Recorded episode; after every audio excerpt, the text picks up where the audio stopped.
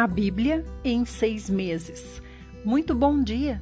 Hoje é dia 4 de novembro de 2021, quinta-feira, quinto dia da nossa semana. Hoje o Senhor nos dará de Atos, Salmos e também Isaías. Muito obrigada por estar aqui comigo. Eu fico muito feliz em ver que vocês estão me mandando mensagem no WhatsApp pedindo para que eu mande abraço no final dos áudios. Que alegria! Eu trabalhei por oito anos em rádio e isso me faz matar a saudade. Muito obrigada a todos. Sejam todos bem-vindos e aqueles que já, são, já estão comigo e compartilham o link do grupo do WhatsApp, o meu muito obrigada. Hoje teremos abraços no final dos áudios. Então, vamos orar para que o Senhor nos sustente nessa leitura e nos agracie com a sua paz e sabedoria. Senhor Jesus, nós nos prostramos diante da tua presença, Senhor, porque sabemos que o Senhor está aqui conosco. Senhor, aqui há uma parte da tua igreja reunida. Senhor, eu e o que ouve somos dois, mas o Senhor na nossa presença. Obrigada, Senhor. Ajuda meu irmão, a minha irmã que está ouvindo agora e ajuda a mim também, que nós possamos entender e crescer em Ti enquanto há tempo. Amém. Hoje nós vamos para Atos 22, o discurso de defesa de Paulo. Ele diz assim: Irmãos e pais, dai ouvidos à minha defesa, que neste momento apresento diante de vós. Quando ele diz irmãos e pais, esse pais aqui ele se dirige aos rabis, aos mestres. 2. E assim que ouviram que lhes falava em aramaico, guardaram o mais atento silêncio. Guardaram silêncio aqui, irmãos, porque podiam entender o que ele falava. Então a gente está vendo que a gente está perto da festa de Pentecoste, onde milhões de pessoas se achegam aqui a Jerusalém, gente de todas as línguas e de todos os lugares. Os judeus já não falavam mais o antigo hebraico eles falavam agora o aramaico. Então, quando eles viram que era entendível o que Paulo falava, eles quiseram prestar atenção. 3. Aliás, deixa eu fazer um adendo. No dia de Pentecostes, em que desceu o Espírito Santo, também foi isso que aconteceu. Tinha pessoas de tudo quanto é lugar e língua. Então, Pedro falava na sua língua, mas o Espírito fazia em que os outros entendessem cada um na sua língua. Então, esse é o dom de línguas: é falar em língua entendível à pessoa que você se dirige. Se é um italiano, em italiano. Se é um, um alemão, em alemão. Se é um japonês, em, japon... em, em mandarim. E por aí vai. Desculpe, na China, se um chinês mandarim. Então imagina só, se eu faço toda essa confusão para dizer quem fala qual língua, imagina para falar a língua de cada uma dessas pessoas. Esse é o dom do Espírito Santo, falar em línguas. Vamos lá. 3. Então Paulo declarou: Sou judeu, nascido em Tarso da Cilícia, mas criado nesta cidade Fui educado rigorosamente na lei de nossos antepassados aos pés de Gamaliel, sendo tão zeloso por Deus, assim como estáis sendo vós neste dia. Irmãos, vamos falar um pouquinho sobre Paulo. Paulo, na verdade, era grego. Paulo nasceu em Tarso. Tarso é uma cidade grega, porém, como o Império Romano dominou a Grécia, entre muitos outros lugares, Paulo passou, Paulo e todos os habitantes de Tarso, gregos, passaram a ser também romanos, porque agora são dominados por Roma. E além disso, Paulo se diz aqui: Eu sou judeu e também fui instruído aos pés de Gamaliel. Gamaliel era um dos maiores rabis da época, um dos mais respeitados rabis da época. Né? Ele, Gamaliel vinha da família do grande Iléu, que é outro rabi muito mais respeitado ainda. E quando se diz aos pés de Gamaliel, é interessante porque era assim: o rabi se sentava em um banco baixinho de madeira, que era coberto com pele de carneiro, pele de ovelha ou pele de cabra, e aí o rabi sentado ali ensinava os seus alunos que ficavam sentados no chão. Então por isso que diz aos pés de Gamaliel. E também outra coisa que a gente já aprendeu aqui nas nossas leituras é que quando o Senhor Jesus se assentava, sempre dizia, e se assentou. Quando o Senhor se assentava, todo o povo judeu compreendia. Quando um mestre se assenta, todo mundo fica em silêncio para ouvir, porque o mestre vai ensinar. E também quando o Senhor dizia assim: faça-os se sentarem de, em grupos de 50 e 50, quando ele ia uh, distribuir os pães, os peixes que eram multiplicados, né? Por que em grupos de 50? Porque eram também como eram formados os jardins. Então a gente percebe que o Senhor teve grande prazer no seu coração em oferecer a Deus aqueles jardins de pessoas assentadas de 50 em 50. Foi, foi um momento muito lindo e assim o Senhor, uh, Deus, regou esse jardim com o mantimento naquele dia.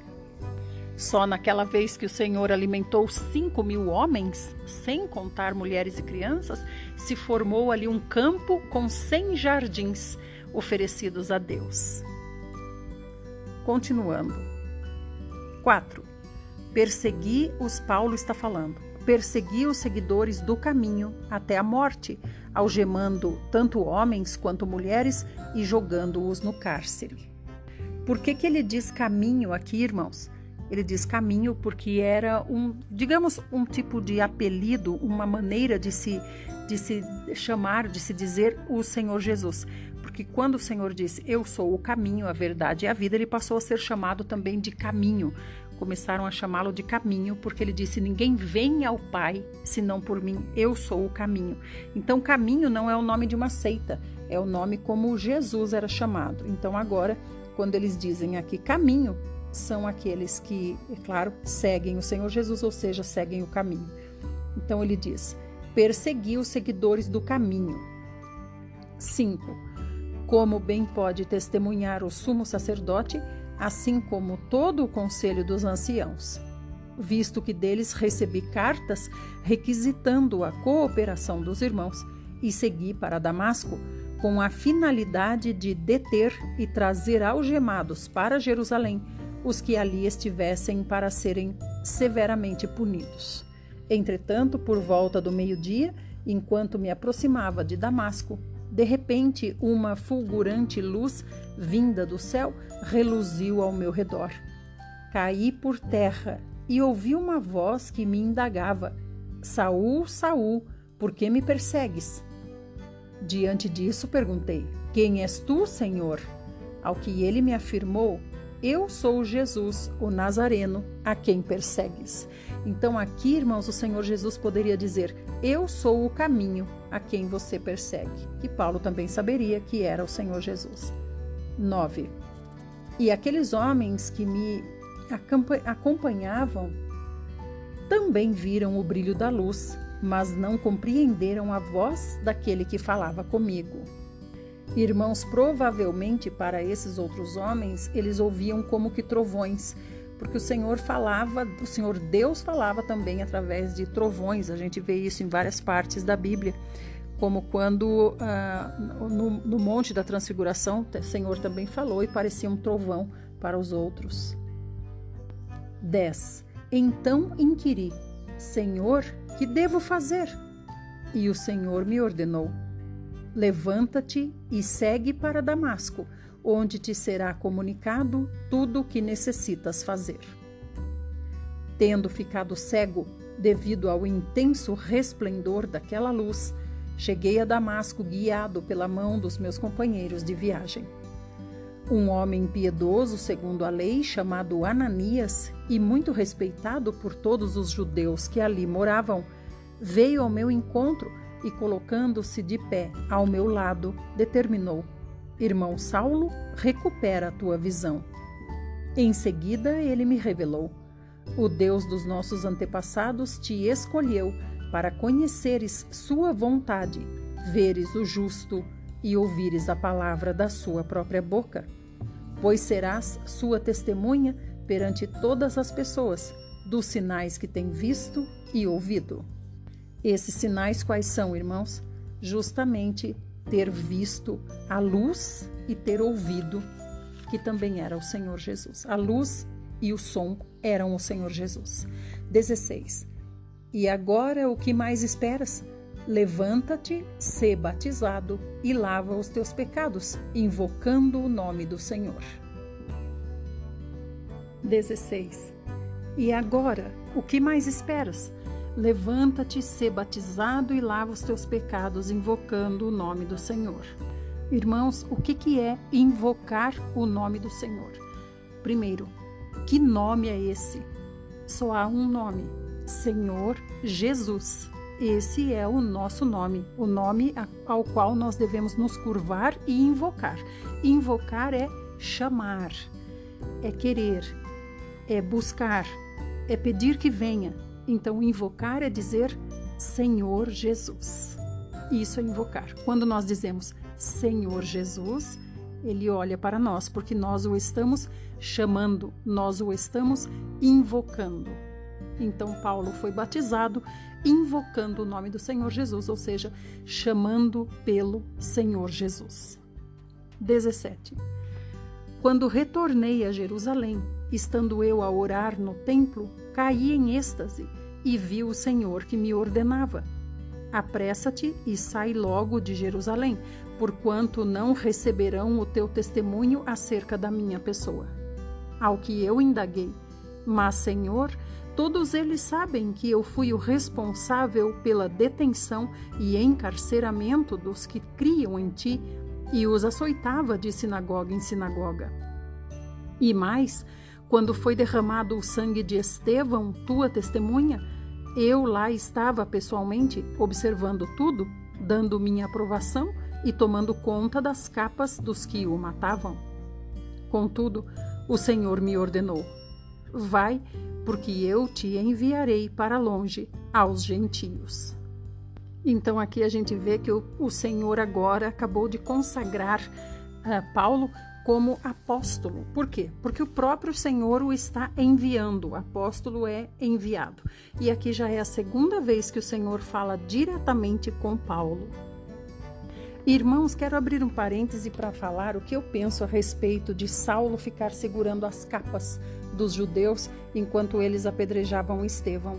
A, gente vê em várias passagens que a capa representa um comissionamento, um chamamento, um chamado.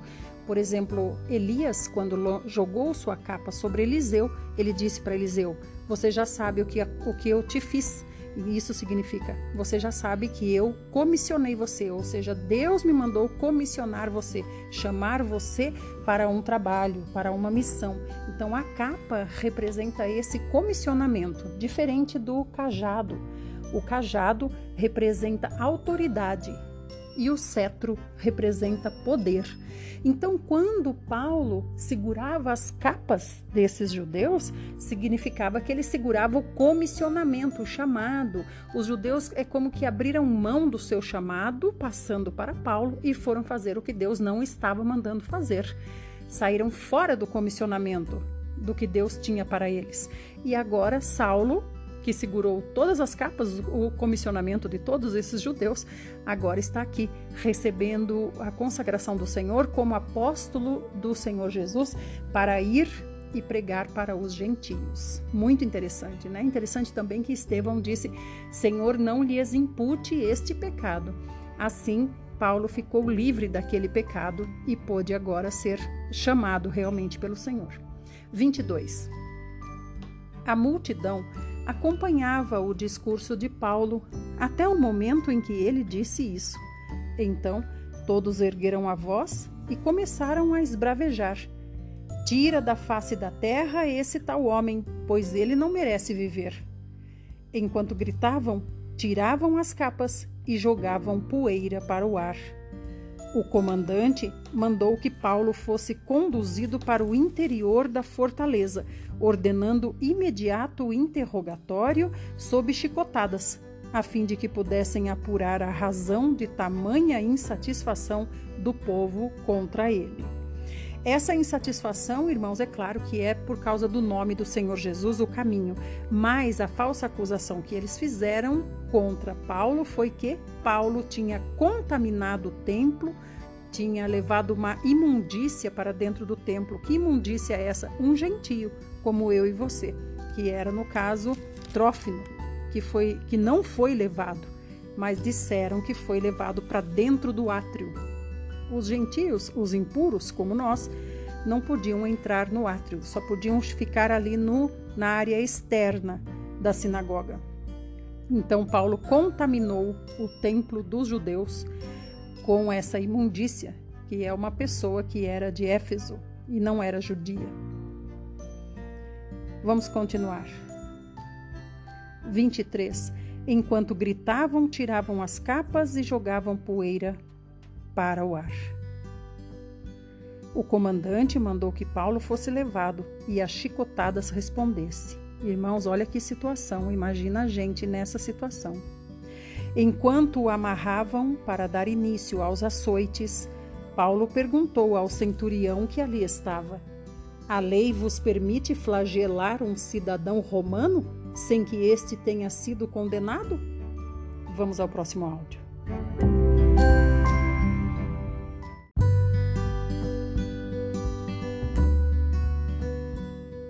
Parte 2, estamos em Atos 22, 26. Assim que ouviu isso, o centurião correu até o comandante e o preveniu: O que estás fazendo? Esse homem é cidadão romano. Irmãos, o cidadão romano não podia ser açoitado, muito menos morto, porque ele era romano, então não era admitido que um soldado romano açoitasse um cidadão romano. Por isso que Paulo reivindicou a sua cidadania romana. 27. Então o comandante veio até Paulo e o questionou: Diz-me, tu és cidadão romano? Ao que ele lhe afirmou: Sou. Replicou-lhe o comandante: Eu precisei pagar uma grande soma em dinheiro para adquirir o direito de ser cidadão. Retrucou-lhe Paulo: Pois é, eu, no entanto, o tenho por direito de nascimento. Diante disso, no mesmo instante, se afastaram de Paulo aqueles que o iriam interrogar por meio de açoites. O próprio comandante ficou temeroso ao saber que havia amarrado com correias a um cidadão romano. No dia seguinte, desejando compreender qual era de fato a acusação dos judeus, libertou Paulo e mandou que se reunissem os chefes dos sacerdotes e todo o sinédrio.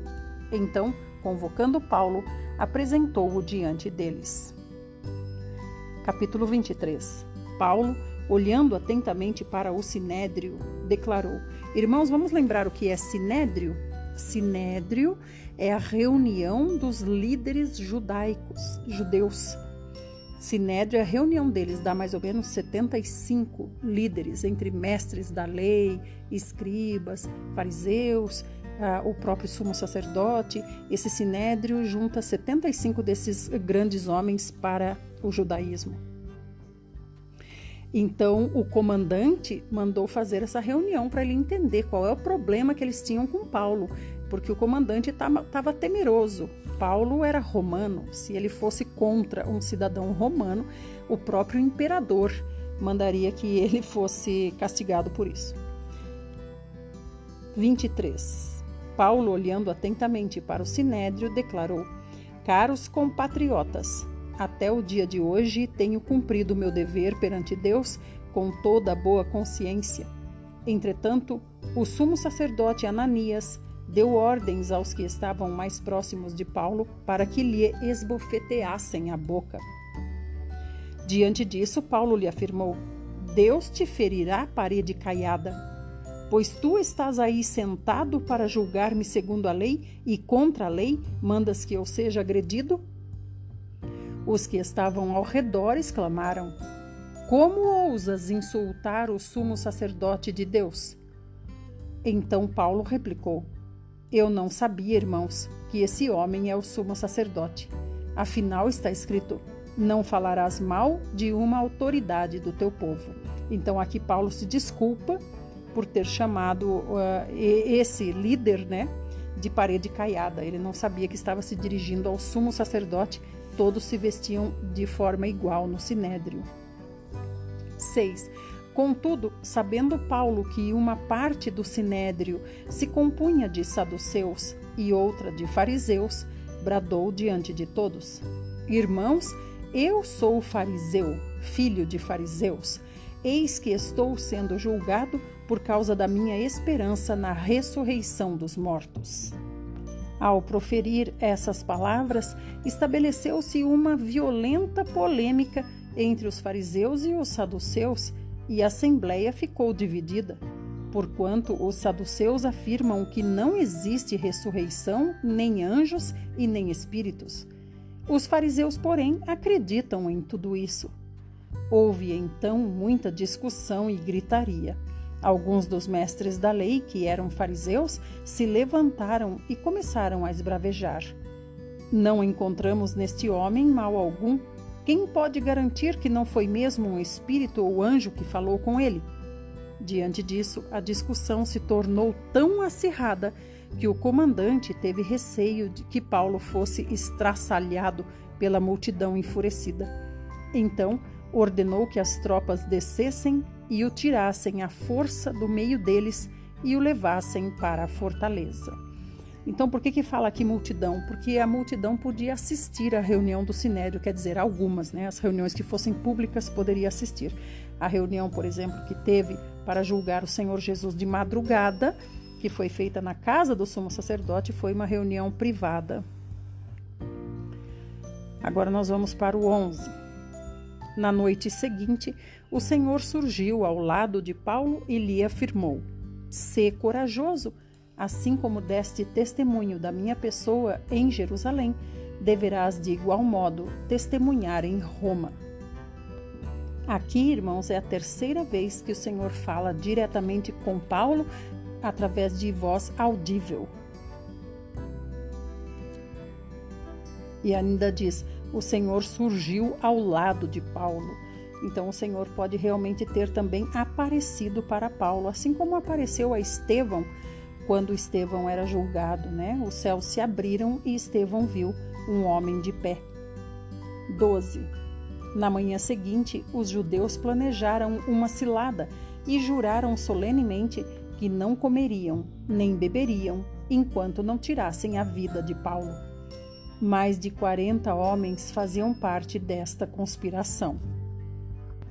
Estes foram até os chefes dos sacerdotes e aos líderes dos judeus e rogaram: Fizemos um juramento sob pena de maldição de não provarmos alimento algum até matarmos a Paulo.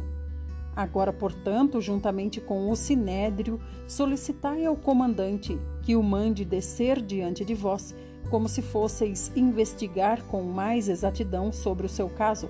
Assim, estaremos preparados para matá-lo antes que consiga chegar até aqui.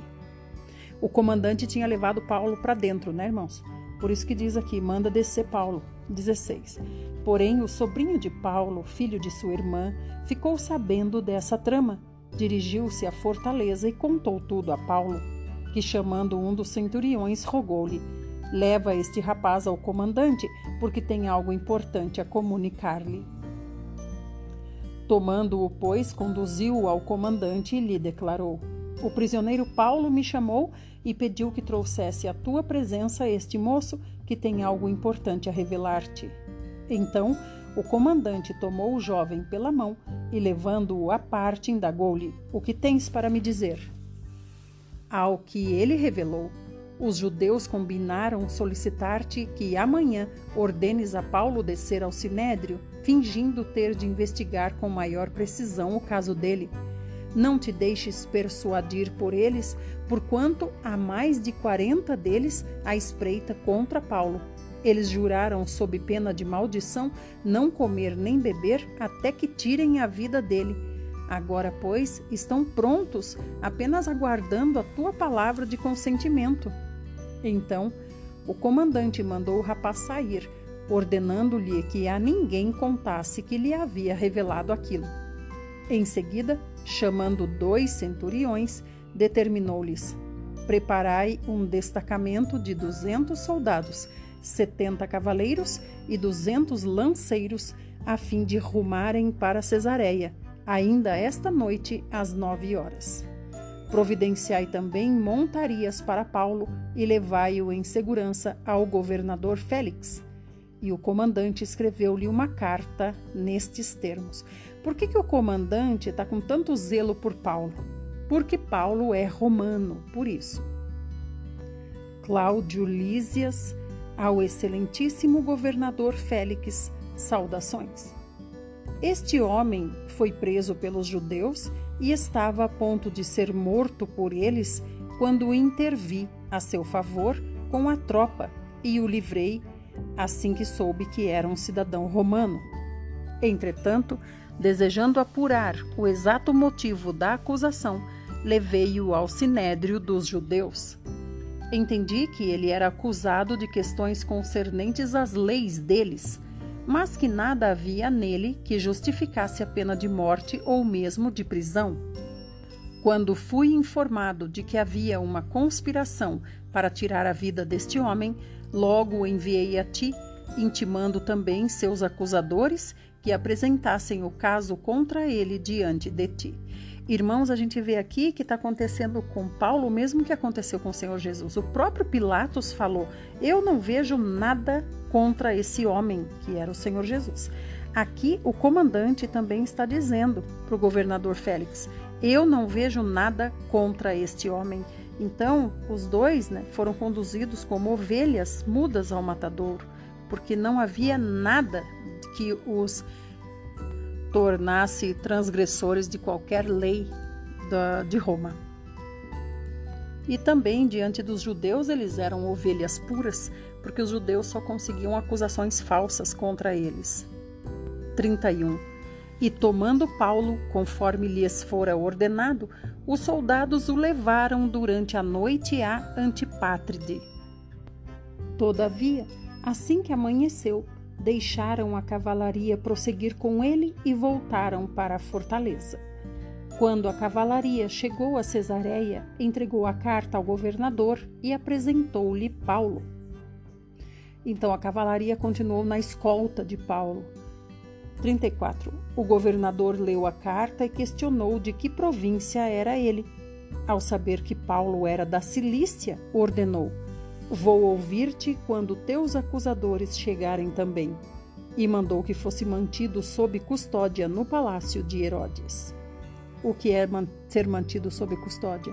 É ficar preso até o julgamento. Até aqui, irmãos, amanhã nós vamos saber como foi o julgamento de Paulo por esse governador, governador Félix. Vamos agora para o salmo. O salmo de hoje é o 113 e também o 114. Aleluia! Louvai, servos do Senhor, louvai o nome do Eterno. Bendito seja o nome do Senhor desde agora e para sempre, desde o romper da aurora até o pôr do sol. Louvado seja o nome do Eterno. Excelso é o Senhor, acima de todas as nações, e sua glória acima dos céus. Quem é como o Eterno, nosso Deus, que reina nas mais elevadas alturas, mas se inclina bondosamente para contemplar o que se passa nos céus e na terra? Ele levanta do pó o necessitado e ergue do lixo o pobre a fim de estabelecê-los como príncipes do seu povo. Oferece uma família a estéril e dela faz uma feliz mãe de filhos. Aleluia. Quando Israel deixou o Egito e a casa de Jacó se retirou do meio de um povo de língua estranha, Judá tornou-se o santuário de Deus e Israel o seu domínio. Irmãos, aqui fala língua estranha, né? Então, o que é uma língua estranha? É a língua de um povo estranho, como está dizendo aqui, um povo de língua estranha, ou seja, uma língua que eles não conseguiam entender. 3. À vista disso, o mar fugiu, o Jordão voltou para trás, os montes saltaram como cabritos e como carneiros do rebanho as colinas. Que tens, ó mar, que assim foges? E tu, Jordão, por que retrocedes? Montes, por que saltais como cabrito? E vós, colinas, como carneiros do rebanho?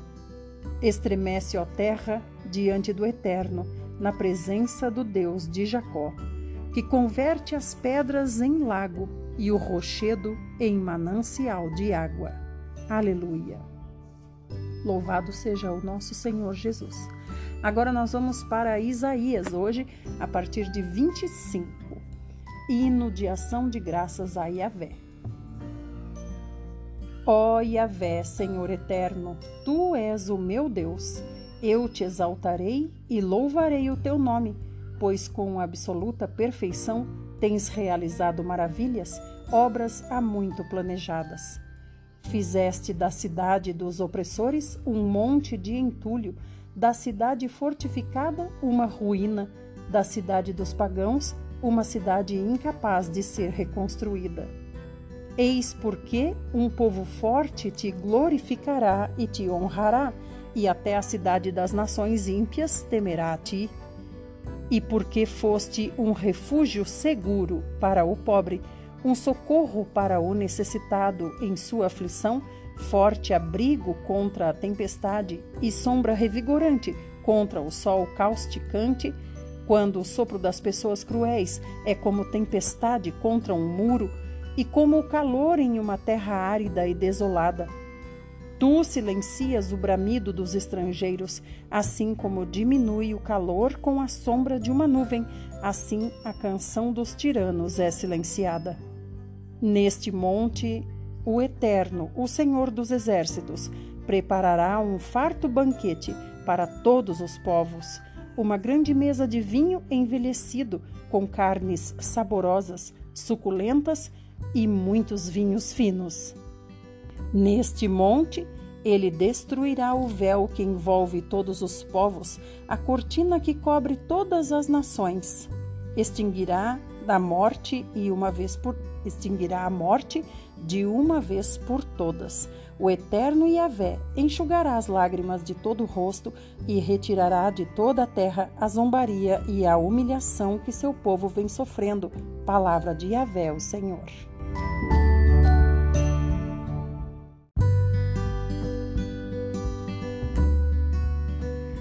Parte 3, estamos em Isaías 25, 9. E naquele dia todos levantarão suas vozes para dizer: Vede, este é o nosso Deus. Nele esperávamos nós, certos de que nos salvaria, e de fato nos salvou. Este é Yahvé. Nós depositamos nele toda a nossa confiança. Exultemos e regozijemo-nos na sua magnífica salvação. Pois a mão do Eterno repousará sobre este monte Contudo, Moabe será pisoteado em seu próprio lugar, como a palha é pisoteada na esterqueira. Ali Moabe estenderá as mãos, como o nadador as estende para nadar. Mas Iavé abaterá a sua arrogância, apesar da agilidade das mãos de Moabe. Derrubará as altas fortalezas das suas muralhas. Ele os abaterá e as destruirá até o pó. Irmãos, que lindo aqui, né? Quando eles, naquele dia, levantarão as vozes e dirão para os outros: Estão vendo? Esse é o nosso Deus. Aleluia. 26. E naquele grande dia, este cântico será entoado em toda Judá. Eis que temos uma cidade forte. Deus estabeleceu a salvação com muros e trincheiras inexpugnáveis abre as portas da cidade para que entre uma nação justa que se mantém leal. Ó Yahvé, tu guardarás em perfeita paz aquele cujo propósito está alicerçado em ti, porquanto deposita em ti toda a sua confiança. Confia para sempre no Senhor, pois o Eterno, somente Yahvé, é a rocha que vive eternamente. Certamente ele humilha e abate os que habitam nas alturas, rebaixa e arrasa a cidade soberba e a lança ao pó. Ela será pisoteada, pisá-la-ão os pés dos pobres e os passos dos fracos. A vereda do justo é plana, tu que és reto, torna suave o caminho do justo. Andando pelo caminho dos teus juízos e mandamentos, esperamos em ti, ó Eterno. O teu nome e a tua lembrança são o desejo do nosso coração. A minha alma suspira por ti de noite. Sim, no meu íntimo o meu espírito te busca, pois quando os teus julgamentos se manifestam na terra, os habitantes do mundo aprendem o que significa justiça. De fato, se o ímpio recebe graça sem que aprenda a justiça, mesmo na terra da retidão, ele praticará o mal sem ver a majestade de Yahvé. Erguida está a tua mão, ó Yahvé, mas eles não a conseguem contemplar. Que vejam, pois, o teu zelo para com o teu povo e sejam humilhados, que o fogo destinado aos teus adversários os consuma. Yahvé, tu estabelecesses, tu estabeleces a paz para nós, tudo o que alcançamos, fizeste-o em nosso benefício. Ó Yahvé, ó nosso Deus, outros senhores, além de ti, nos têm dominado, mas nós somente ao teu grandioso nome louvamos. Agora eles estão mortos, não viverão mais, são sombras, não ressuscitarão.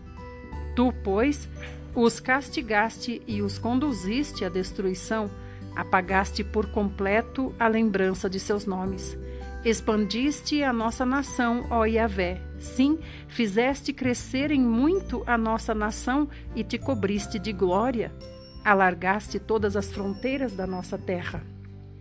Yahvé, no meio de grande angústia, eles te buscaram, entregaram-se à oração, porquanto tua correção os flagelou. Como a mulher grávida, ao aproximar-se a hora do parto, se contorce e nas suas dores dá gritos, Assim nos encontrávamos nós na tua presença, ó Eterno. Todos nós engravidamos e nos contorcemos de dor. Contudo, quando demos à luz, eis que era vento, era nada. Não conseguimos trazer salvação à terra, não fomos capazes de dar à luz a novos habitantes para o mundo. Contudo, os teus mortos viverão, seus corpos ressuscitarão. Despertai e cantai, pois vós os que retornaram ao pó, despertai e cantai com grande júbilo. O teu orvalho é orvalho de luz, a terra dará à luz os seus mortos.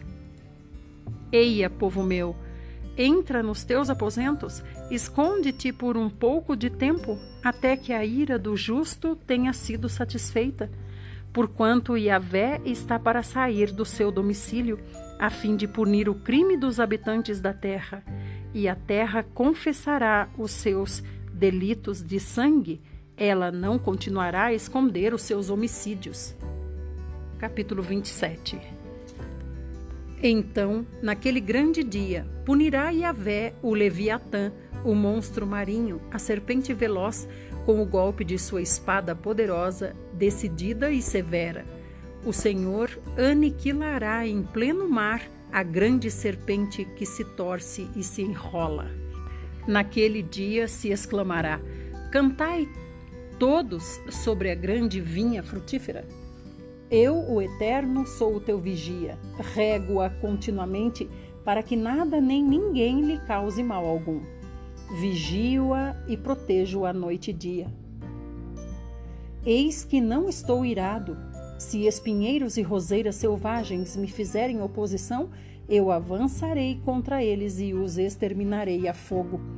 A não ser que se rendam e venham buscar refúgio em mim, que façam as pazes comigo. Em um futuro que se aproxima, Jacó lançará raízes, Israel terá botões e flores e encherá o mundo de frutos excelentes. Porventura o Eterno o feriu como aqueles que o feriram? Porventura ele foi morto como foram mortos os que o feriram? Pelo desterro e pelo exílio o julga, com seu sopro forte e severo ele o expulsa, como o vento oriental num dia de tempestade. Porque desse modo será expiada a iniquidade de Jacó. Esse será o fruto que ele há de recolher da renúncia ao seu pecado quando reduzir todas as pedras do altar a pedaços, como se fossem pó de giz, quando as estrelas, os postes sagrados e os altares de incenso já não permanecerem de pé. De fato, a cidade fortificada ficou reduzida à mais completa solidão, a uma campina largada, abandonada e esquecida como o deserto. Ali os bezerros pastam e se deitam e desfolham os seus ramos. Quando os seus ramos secarem e se quebrarem, mulheres virão e os levarão para fazerem fogo com eles, porquanto esse é um povo sem sabedoria, sem compreensão. Portanto, aquele que o criou não tem compaixão dele, aquele que o formou não lhe demonstra misericórdia. E sucederá naquele grande dia que Yahvé, o Senhor, fará uma debulha geral de espigas, desde as margens do rio, o Eufrates, até o ribeiro do Egito. E vós, ó filhos de Israel, sereis respigados, ajuntados um a um. Acontecerá também naquele dia que se to tocará um grande chofar, uma grande trombeta. E aqueles que estavam perecendo na Assíria e os que estavam expatriados no Egito retornarão e adorarão a Yahvé no Monte Santo em Jerusalém. Capítulo 28 Ai daquela coroa orgulhosa dos bêbados de Efraim e da flor murcha do seu enfeite elegante, que está sobre a cabeça do vale fértil dos que se deixam dominar pelo vinho. Vede, o Eterno envia alguém que é poderoso e forte, como a chuva de granizo e vento arrasador, como o violento aguaceiro e tromba d'água que tudo inunda, ele a lançará com força ao chão.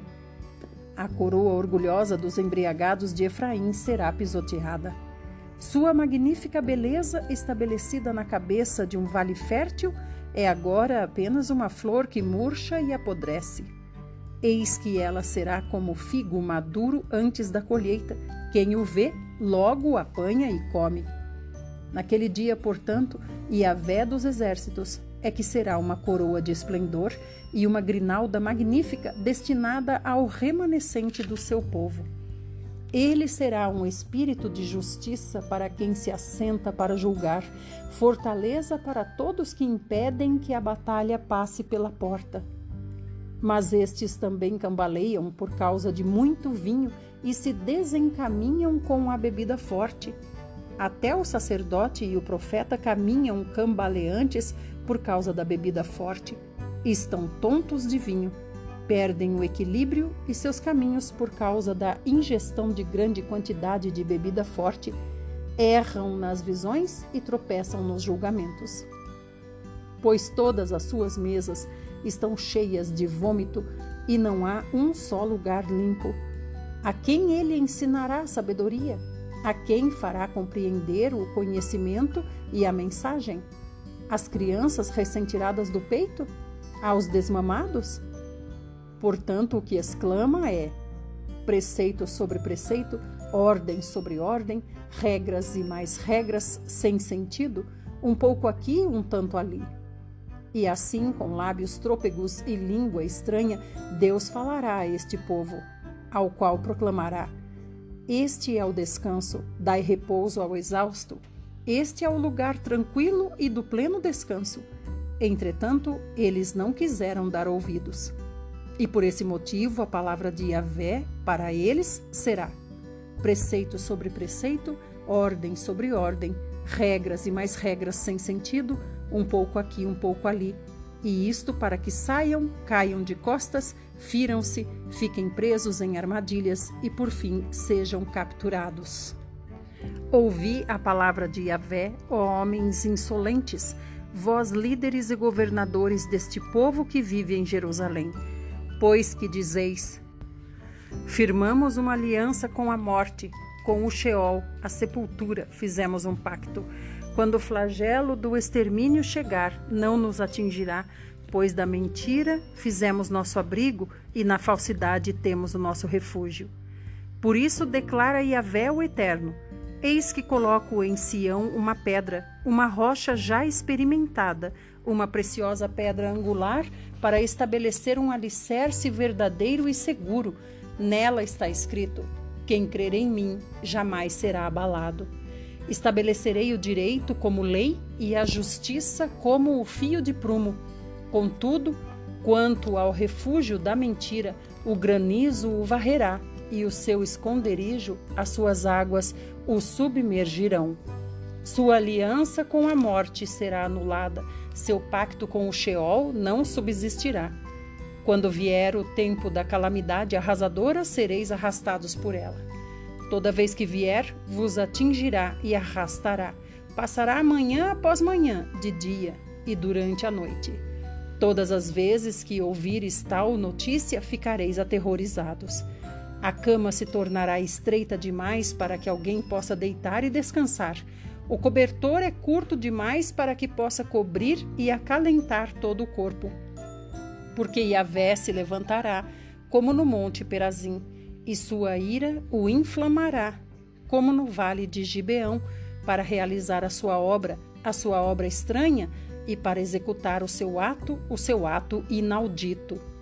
Agora, portanto, não continueis a zombar, para que os vossos grilhões não se façam ainda mais fortes, porque já do Eterno, o Senhor dos Exércitos, ouvi falar de uma destruição e essa já está determinada sobre toda a face da terra. Inclinai vossos ouvidos e prestai atenção à minha voz, escutai e atentai ao meu discurso. Porventura, o lavrador que semeia lavra sem parar? Fica o tempo todo cavando e gradeando a terra? Claro que não. Depois de nivelar o solo, ele não espalha o endro, semeia o cominho, lança o trigo em eiras, a cevada no terreno próprio e a espelta, o trigo duro, nas margens? Ora, o seu Deus lhe dá toda a orientação necessária e lhe ensina o caminho. Por isso não se debulha o endro com o instrumento de trilhar, e sobre o cominho não se faz passar roda de carro. Retira-se o endro com vara e o cominho com um bastão de madeira. Também é preciso sabedoria para moer o cereal e fazer pão. Por essa razão, ninguém o fica malhando para sempre. Fazem passar as rodas da trilhadeira sobre o trigo, mas os seus cavalos não o trituram. Todo esse conhecimento vem da parte de Yahvé dos exércitos, magnífico em conselhos e maravilhoso em sabedoria. Aleluia! Amados irmãos, essa é a nossa porção para o dia de hoje. Que o Senhor fale conosco sobre tudo o que lemos. E agora chegou a hora do abraço. Tem mais pedidos de abraço, o que me deixa muito feliz. Hoje a nossa querida irmã Mariene, lá da cidade de Cícero Dantas, na Bahia, tá mandando um abraço para Marina, que a Marina, ela é filha do, do seu Zuza. E também ela tá mandando um abraço para o André, que é filho do seu Estevão, e também para Teresa, que é esposa do Pedão, e todos eles moram lá no povoado de Juá, em Cícero Dantas, na Bahia. Eu achei interessante que quando ela me pediu o abraço, ela falou: "Manda para Marina, Marina de Zusa, André de Estevão e Teresa de Pedão". Eu falei: "É o lugar que eles moram?" Não, não, é os parentes deles. um abraço para todos vocês. Continuem compartilhando o link dos grupos e até amanhã, se Deus quiser.